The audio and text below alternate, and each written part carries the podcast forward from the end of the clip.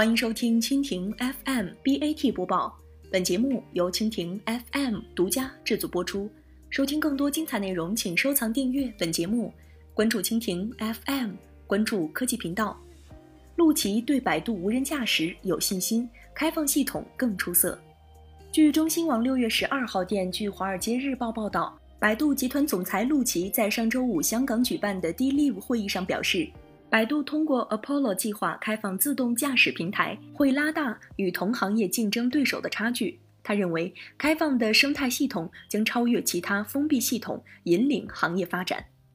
当被问及开放系统为何比其他封闭系统更具备优势时，陆琪表示，这是生态系统对单一公司的比赛。生态系统往往具备各部分协同生长以及整体赋能的优势，这是企业单枪匹马所无法具备的。仅就数据而言，生态容纳的多个车企能够帮助百度在短期内积累大量有效数据。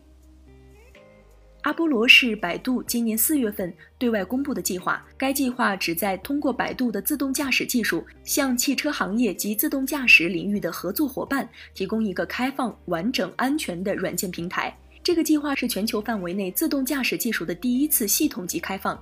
这就意味着，目前为止，在自动驾驶领域，只有百度具有开放系统，其他企业，例如谷歌、宝马、大众等行业巨头，都是封闭系统。